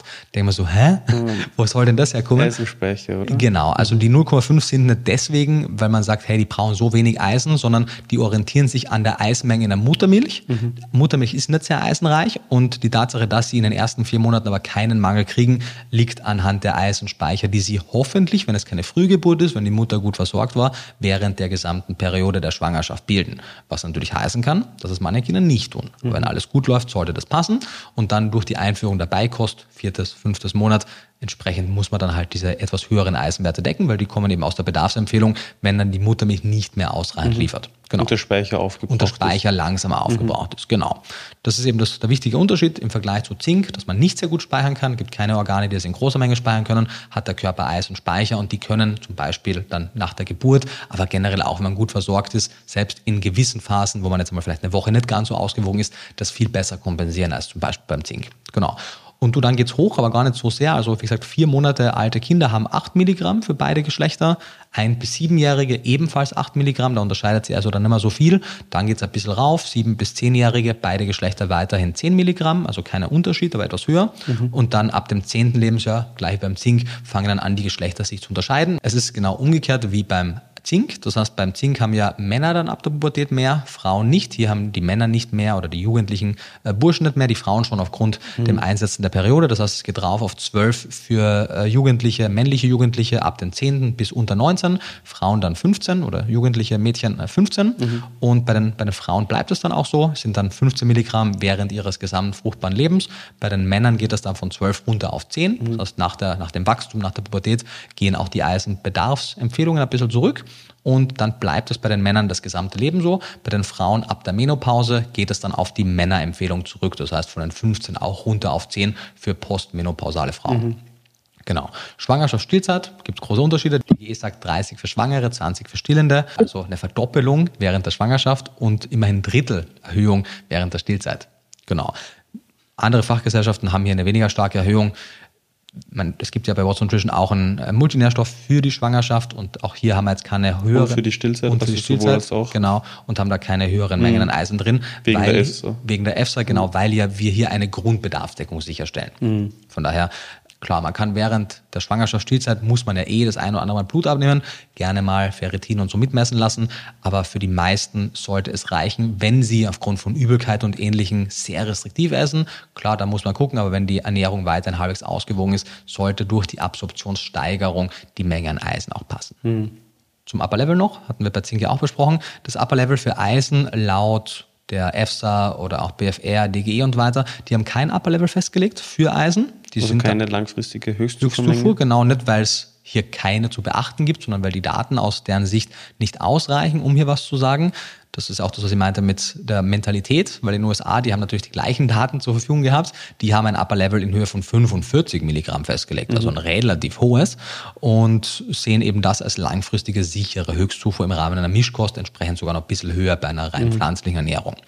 Und hierzulande gibt es kein exaktes Mhm. UL, also Tolerable Upper Intake Level, aber ja, soweit ich weiß, schon den Hinweis der Fachgesellschaften, dass sie empfehlen, dass man einfach nicht unnötig viel zuführen Korrekt. soll, oder? Was auch immer das dann genau bedeutet. Ja, genau. Also sie sagen so, äh, versucht die Zufuhrempfehlungen zu erreichen, Mhm. ohne sie unnötig zu überschreiten.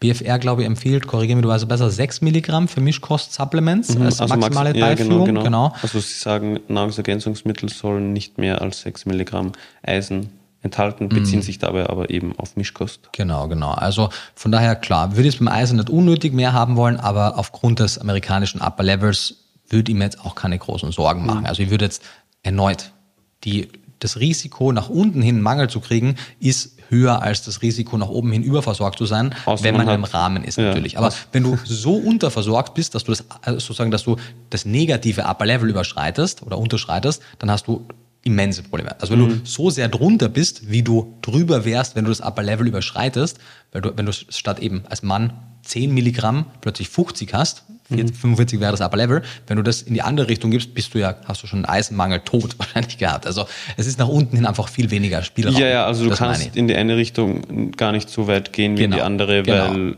Also, also von du stirbst 10 bis früher 0 einer sind's eisenarmen 10, ja, Ernährung. Genau, das wollte ich damit sagen. Also, und viele Leute haben aber mehr Angst vor der Überversorgung als vor Mangel, was Mhm. halt nicht so schlau ist. Ja, voll. Ja. Also wenn, wenn man es dahingehend betrachtet, dass, dass man nach oben hin eben mehr Spielraum hat, genau. macht das nicht so viel Sinn. Ja, und sonst, wie immer gesagt, Eisenaufnahme Was, sorry, Maßnahmen. was, ja? was, ich, es gab, glaube ich, schon mal eine Folge, wo wir genau das gesagt haben und ich auch den Hinweis nochmal gegeben habe, aber ich finde es echt wichtig. Das ist natürlich kein Freibrief Mhm. Ja. für hochdosierte Nahrungsergänzungsmittel langfristig ja, auf täglicher Basis. Genau, genau, genau. Also man muss die Dosis schon im Blick behalten. Rational. Aber wenn es eine, ein moderat dosiertes Präparat ist, muss man sich eben keine Sorgen bezüglich einer Überdosierung machen. Auch in Kombination mit einer ausgewogenen Ernährung. Ganz genau. Genau, wunderbar. Und dann, also beim nächsten Punkt jetzt von wegen eisenreiche Lebensmittel, da meinten wir vorhin schon, das ist eigentlich sehr vergleichbar, sehr parallel zu Zink, weil ja eben zinkreiche Lebensmittel in der Regel auch eisenreich sind. Insofern vielleicht nochmal kurz zusammengefasst.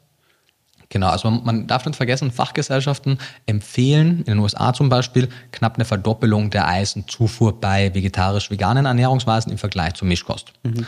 Die DGE macht es nicht. Die DGE, weil die Eisenwerte auch relativ alt sind, hat eine Zufuhrempfehlung. Wenn die Eisenwerte überarbeitet werden, bin ich aber sehr, sehr sicher, dass entweder anhand des Phytatgehaltes auch beim Eisen oder anhand einer anderen Empfehlungen für die vegetarisch-vegane Bevölkerung etwas höhere Werte empfohlen werden. Das ist ja auch die Idee dahinter, dass wir in jedem Multinährstoff Eisen drin haben, sowohl mhm. im Essentials Plus als auch im Vegan Complete, als auch in den nachfolgenden, die noch kommen und anders heißen werden. Da ist immer ein bisschen Eisen drin, um zumindest dieses etwas mehr zu kompensieren reagieren. Genau. Und wie wir schon gesagt, es gibt sehr unterschiedliche Arten von Eisenbindungen. Manche sind sehr gut bioverfügbar, manche sind schlechter bioverfügbar. Daher muss man eben gucken, was die genaue Kostzusammenstellung ist. Wie du sagst, die eisenreichen Lebensmittel kennen wir, weil das sind auch die zinkreichen Lebensmittel, Ölsaaten, Kürbiskerne, Sesam, erneut Leinsamen etc., aber auch Haferflocken unter den Getreiden ganz vorne dabei, Sojaprodukte unter den Hülsenfrüchten ganz weit vorne dabei, Pseudogetreide wie Amaranth, also das unterscheidet sich nicht wesentlich. Mhm. Genau. Und auch bei den tierischen Produkten dann ähnlich, also Muskelfleisch, mhm, Organe, Organe, Meerestiere, genau. Aber erneut keine Milch, Milchprodukte, keine Milchprodukte, genau, keine Eier. Ja, auch nicht in dem mhm. Sinn, genau. Okay. Die sind nicht so reich an dem, genau. Und was noch wichtig ist vielleicht, was einfach eine sehr interessante Erkenntnis ist, potenziell ergeben sich ja die niedrigeren Eisenzufuhrempfehlungen in der Mischkost im Vergleich zum vegetarisch-veganen Essen durch den Aspekt, dass Hemeisen hoch bioverfügbar ist, und das ist es auch, weil der menschliche Körper hat einen eigenen Hemtransporter, der nur für hemgebundene Stoffe da ist. Ähm, der menschliche Körper hat aber auch einen, und das ist noch gar nicht so alt, dass man das weiß, einen sogenannten Ferritinbord, in dem Ferritin gebunden ist. Eisen und theoretisch, wenn es auch Ferritingebundene andere Stoffe gibt, das wissen wir noch nicht, diese absorbiert werden können. Und gewisse Hülsenfrüchte haben mehr oder weniger hohe Mengen an Ferritingebundenem Eisen. Linsen sind die höchsten mit knapp zwei Drittel des gesamten Eisens und immerhin haben Linsen hier nach der Tabelle gekocht so drei bis vier Milligramm pro 100 Gramm gekocht, also ungefähr jetzt als Mann roundabout ein Drittel des Tagesbedarfs. Mhm. Und das ist überwiegend in hochbioverfügbarer Ferritinform gebunden. Das heißt, bei den Linsen. Genau, mhm. bei den Linsen. Andere Hülsenfrüchte haben dann vielleicht nur 50 Prozent, 40 Prozent, 30 Prozent Ferritin gebundenes Eisen, aber die meisten Hülsenfrüchte haben einen gewissen Teil. Und in Bezug auf Linsen sagt der, mein Doktorvater, der Eisenforscher Dr. Klaus Günther ja auch, Linse ist gleich Steak in Bezug aufs Eisen. In Bezug auf andere Stoffe natürlich nicht, aber die Menge an Eisen in Linsen, 100 Gramm gekocht im Vergleich zu zum Beispiel Steak, 100 Gramm gekocht oder gebraten, ist sowohl quantitativ als auch qualitativ vergleichbar, was ziemlich cool ist. Mhm, also was die Bioverfügbarkeit betrifft. Genau, und auch die Menge, die drin enthalten ja, ist. Genau. genau. Im Vergleich zu vielen anderen pflanzlichen Lebensmitteln, wo die Bioverfügbarkeit deutlich schlechter ist. Also das mhm. macht schon Sinn, dass es diese Empfehlung gibt für höhere Zufuhrmengen an Eisen, aber es gibt auch sehr gute pflanzliche Eisenquellen. Mhm, okay. Genau. Aber die Bioverfügbarkeit bei den anderen pflanzlichen Lebensmitteln, mhm. wo nicht so viel Ferritineisen vorliegt, ist dann auch auf die Phytinsäure zurückzuführen? Überwiegend. Oxalsäure spielt auch eine Rolle, wobei es gar nicht so viel extrem oxalsäurereiche Pflanzen gibt. Wir reden über Spinat, über Rhabarber, Rhabarber genau. Und was haben wir noch? Sind ja meistens drei. Mangold? Mangold, genau, ja. genau. Die sind sehr oxalsäurereich. Das Spinat wäre theoretisch ein immens guter Eisenlieferant. Mhm. Nicht ganz so viel, wie man früher dachte. Da wurden dann trocken und, und Feuchtwerte vermischt. Aber selbst beim Feuchtgewicht, also das, was man tatsächlich kauft und isst, wäre der Eisenwert hoch. Aber aufgrund des sehr hohen Oxalsäuregehalts ist die Absorption sehr gering. Man könnte aber, und das wurde auch schon experimentell gemacht, oxalsäurearme Spinatsorten züchten. Die sind ebenfalls ertragsreich, die haben ebenfalls einen guten Geschmack. Müsste man halt machen. Mhm. Genau. Sprich, in diesem Sinne können auch die ganzen Verarbeitungsmethoden, die wir vorhin mhm. im Zinkkapitel schon mhm. aufgezählt haben, auch hier helfen, um yes. das Eisen bioverfügbarer zu machen. Keimen, fermentieren, mhm. externe Phytase, genau. Letzte Sache noch, die zumindest ich noch besprechen wollte. Wir mhm. waren ja bei den aufnahmefördernden Stoffen. Mhm. Haben gesagt, gleich beim Zink, das Reduzieren der Phytinsäure durch Keimen, Fermentieren und externe Phytase und andererseits gibt es eben Stoffe, die man zusetzen kann. Wir haben gesagt, schon, schon beim Zink erwähnt, dass bei Eisen es Vitamin C ist. Mhm. Das ist auch der am besten erforschte und auch wirklich effiziente Verbesserer der Bioverfügbarkeit. Das heißt, eine ausreichend Vitamin C-reiche Kost hat so viele wichtige Vorteile. Eine gute Vitamin C-Versorgung ist aber auch in Bezug auf die Eisenabsorption wichtig. Ansonsten in Bezug auf die äh, bessere Eisenversorgung oder die Bioverfügbarkeit wissen wir auch, dass wie beim Zink schwefelhaltige Substanzen, ebenso organische Säuren und auch Carotinoide bzw. auch Retinol, also Vitamin A, eine Wirkung hat, die absorptionsfördernd ist und auch eine proteinreichere Ernährung mhm. insgesamt eine gute Verfügbarkeit garantiert. Okay. Wunderbar. Ich überlege gerade, ob wir noch was haben. Ich habe meine Notizen alle abgearbeitet. Ja, dann vielleicht noch ein kurzes Fazit Mhm. deinerseits. Und Eisen und Zink ist wichtig. großartig. Damit, nee, Spaß, vielleicht nochmal äh, das Relevanteste in zwei, drei Sätzen. Ja, also wie auch bei anderen Nährstoffen ist es besonders in den kritischen Lebensphasen besonders wichtig, auf eine ausreichende Zufuhr an Eisen und Zink zu setzen, weil sie gerade in diesen Phasen nicht nur eine große Bedeutung haben, sondern der Mangel auch zu irreversiblen Schäden führen kann. Es ist so, dass im Durchschnitt, und das überrascht auch nicht, jene Eisen- und Zinkquellen tierischer Herkunft durchschnittlich eine bessere Bioverfügbarkeit haben, als es die pflanzlichen haben. Das kann man durch eine etwas höhere Zufuhr kompensieren, beziehungsweise durch gewisse Maßnahmen, die die Absorption verbessern können. Wie auch bei allen anderen Nährstoffen, die wir besprechen, soll diese Besprechung auf gar keinen Fall dazu führen, dass Leute jetzt eine Panik kriegen vor Mängeln, sondern einfach nur ein gesundes Risikobewusstsein haben, dass je restriktierter die Ernährung ist, desto höher ist das Risiko für gewisse Mängeln. Wir sehen aus den Verzehrsstudien, dass sowohl Eisen als auch Zink berechtigterweise kritische Nährstoffe sind. Daher nennt auch die Deutsche Gesellschaft für Ernährung beide als potenziell kritische Nährstoffe. Wir sehen aber auch in der Allgemeinbevölkerung eine relevante Rate an Menschen mit unzureichender Zufuhr. Und daher sollte man aus meiner Sicht gerade bei restriktiveren Ernährungsweisen im Rahmen eines Multinährstoffs sowohl Eisen als auch Zink in einer moderaten, nicht crazy hohen, aber moderaten Menge haben. Die werden sich dann auch nicht gegenseitig hemmen, weil wir besprochen haben, ist das mehr eine Frage von sehr hochdosierten Supplementen oder sehr hochdosierten Zufuhren dieser Nährstoffe insgesamt. Und im Rahmen einer insgesamt ausgewogenen Ernährung wird man ausreichend dieser Stoffe bekommen, die die Bioverfügbarkeit erhöhen. Man wird durch Vollkorngetreide, Hülsenfrüchte, durch Nüsse und Saaten moderat hohe Mengen an Eis und Zink bekommen. In Kombination mit der moderaten Menge im Supplement wird es die Versorgung sicherstellen können. Und ja, am Ende des Tages war es das, glaube ich, so die wichtigsten Aspekte. Alle Lebensmittel, die eisenreich sind, im Pflanzenreich sind auch relativ zinkreich und umgekehrt. Und die natürlich, was man auch nicht, nicht vergessen darf, der menschliche Körper hat nach oben und nach unten immer Kompensationsmechanismen. Das heißt, wenn wir ein bisschen zu wenig Zink und Eisen haben, dann kann der Körper die Ausscheidung reduzieren, er kann die Absorption erhöhen, er kann uns da also durchaus ein bisschen rüber retten.